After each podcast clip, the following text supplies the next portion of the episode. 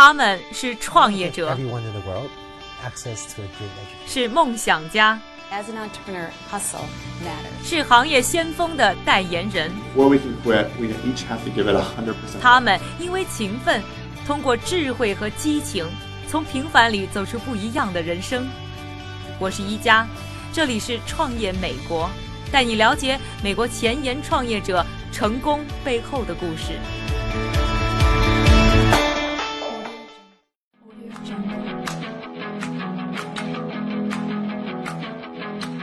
欢迎收听《创业美国》，我是宜佳。我们的节目从创业出发，带你去看一看中国以外的世界在往哪个方向走，海外的年轻人们又在用什么样的步伐追求着自己的梦想。在中国啊，说到买东西呢，大家会想到大型的超市，比如说家乐福或者沃尔玛。在美国呢，和美国人聊天说买东西啊，他们一定会跟你提一个名字，那就是 Costco 好事多。说到好事多呢，可能不少呢中国的听众呢就会想到刚刚进驻天猫的网店。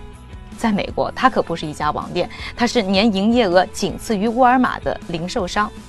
在美国，特别是中产阶级，一到了周末呢，就会拖家带口，开着车来到好事多，花上几个小时的时间购买一个星期需要的日用品和食品。特别呢是在到哪里都需要开车的美国中西部，好事多已经成了大家生活方式的一部分。你的口袋可能没有信用卡，但是一定会有一张好事多的会员卡。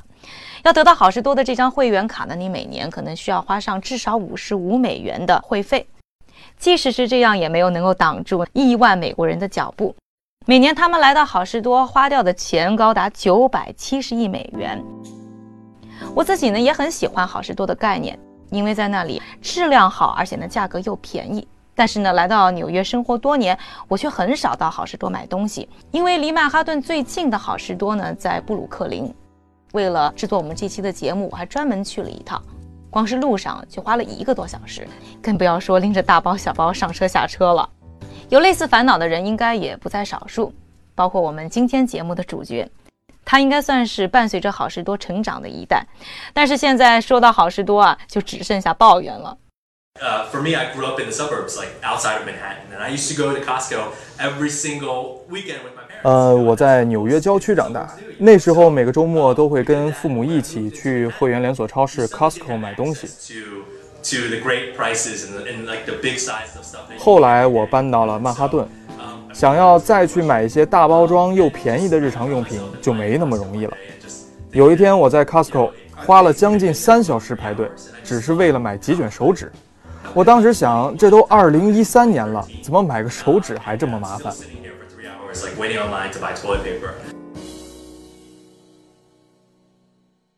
这个对美国经典购物体验说不的年轻人就是 c h e Huang，在二零一三年的惨痛的购物体验让他化抱怨为力量，创建了移动电商 Box 的 Wholesale。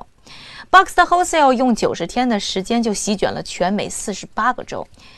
在2013年的六月还被福布斯网站评为当年十大最火的创业公司之一。截止呢2015年的一月，Box 已经一共融资了约三千三百万美元。那到底什么是 Box 的 Wholesale 呢？让消费者和投资人都如此的满意？在做节目之前呢，我也去体验了一下。Box 呢是手机上的一个 App。我平时买东西的时候呢，最喜欢去的地方就是亚马逊网站。如果真的很急的话呢，也会去楼下的小药店。在小药店买东西当然是最方便的，但是啊，价格比较的贵。在亚马逊上呢，价格非常的低廉，但是选择非常的多。这一次的购物体验呢，我们选择了一个产品，那就是生活当中常用的 paper towel 手纸。在亚马逊上输入“手指”这个关键词以后呢，它给了我十四多万种的选择，我一次都没有看完。在 Box 上呢，它只给了我两个选择，同一品牌，不同的包装，而且呢，也是我平常呢听说过的好品牌。这一次测试的消费啊，全过程不到三十秒钟。作为第一次的用户，消费体验还算是挺不错的。The, the reason why you should use Box 你之所以使用 Box，是因为你没有时间、没有交通工具，甚至是没有那个耐心。用户行为每天甚至每小时都在发生变化。Um, 就以游戏为例，我觉得游戏是移动化的前沿领域，这个行业发展实在是太快了。两年前，移动平台一下子就变得炙手可热了。以目前的形势，再看看我们每天在手机上花的时间，可以预想到未来两三年我们的购物方式将会很不一样。Che 在刚刚创办 Box Wholesale 的时候呢，没有像其他的电商那样创建网站，而是专注在移动平台上呢开发了 App。一方面呢是像 Che 刚才自己说的那样，他非常看好行业移动化的趋势；另一方面呢，我觉得可能移动平台是他比较熟悉的战场。在创办 Box 之前呢，Che 呢已经有过成功的创业经验。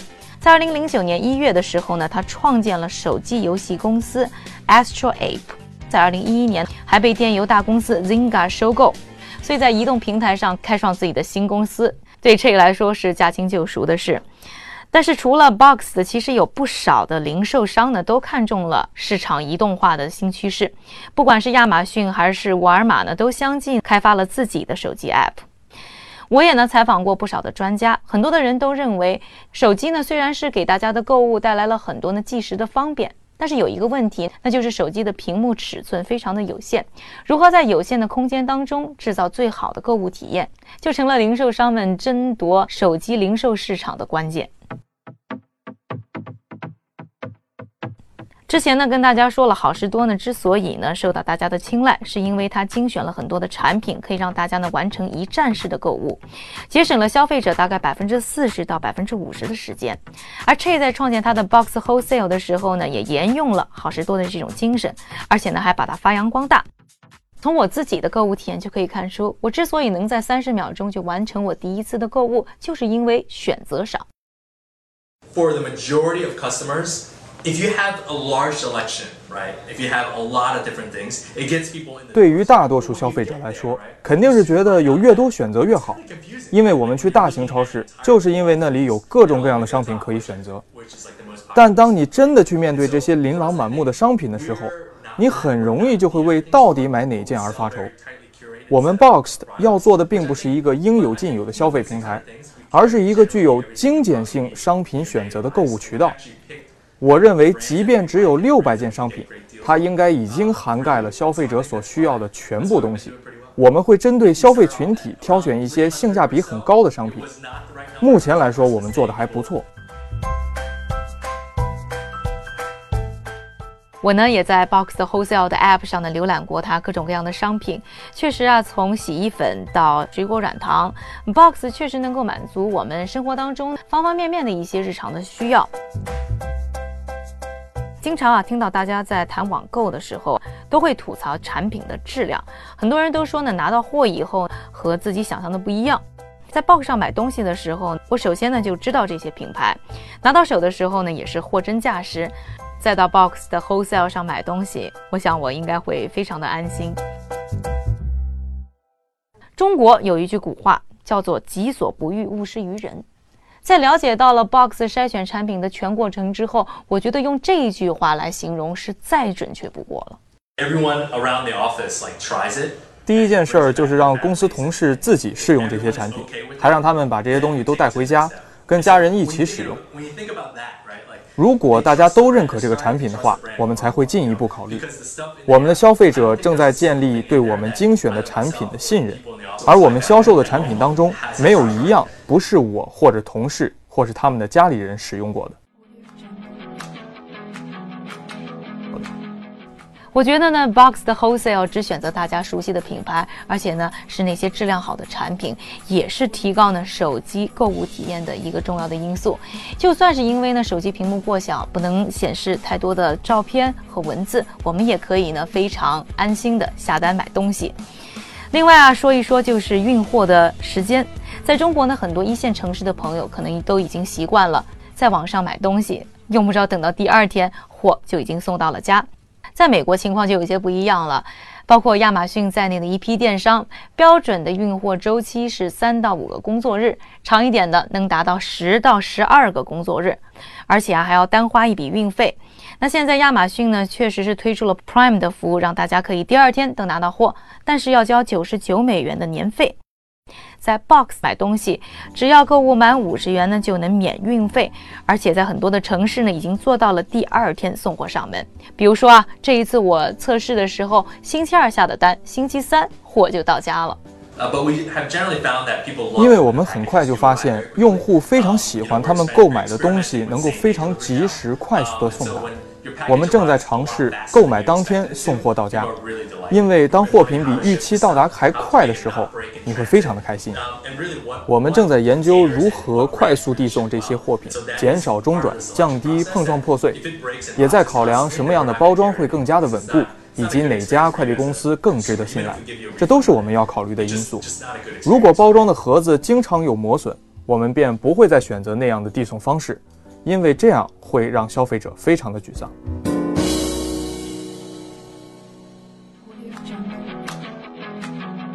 刚才已经和大家介绍了 Box 这家电商，那这样的一种的模式在中国的市场当中有一些什么样的启发？今天我们的节目现场呢，还请到了来自于金硕首席运营官陈传洽先生。哎，传洽你好。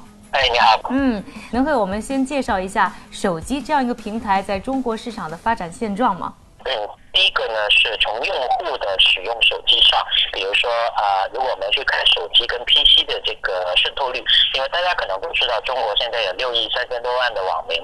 当中呢，有百分之八十三其实都是手机的上网的用户，所以它已经成为中国最大最大的一个上网的一个终端了。第二个呢，就是现在的手机的那个广告的份额也逐步的上升。第三个，每年现在双十一都有中国的购物节，呃，我们看到今年的这个从手机上去进行。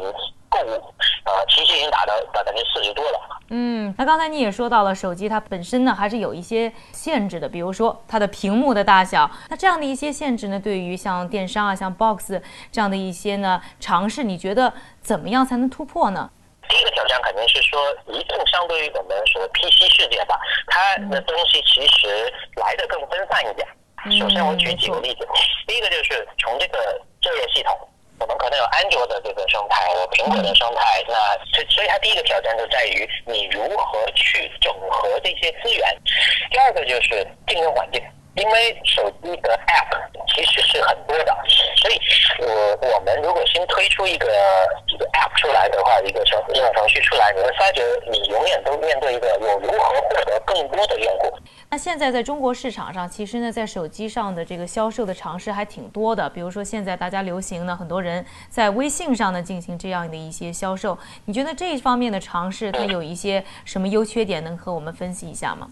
它的优势肯定是在于中国人呢，呃，购物其实很依赖的一个东西叫推荐。没错。所以，如果有你的朋友来去推荐这个商品，可能你的接受程度会更高。第二个优势呢是支付环境。那你会发觉，在中国现在越来越厉害的是像支付宝、财付通，像通过微信支付，通过呃阿里巴巴的支付宝去支付的话，其实真的是达到说一键下单。所以其实下单的方便，这个绝对能增进它的这个交易量。那最后我还有一个问题啊，也是关于这个 box 方面的。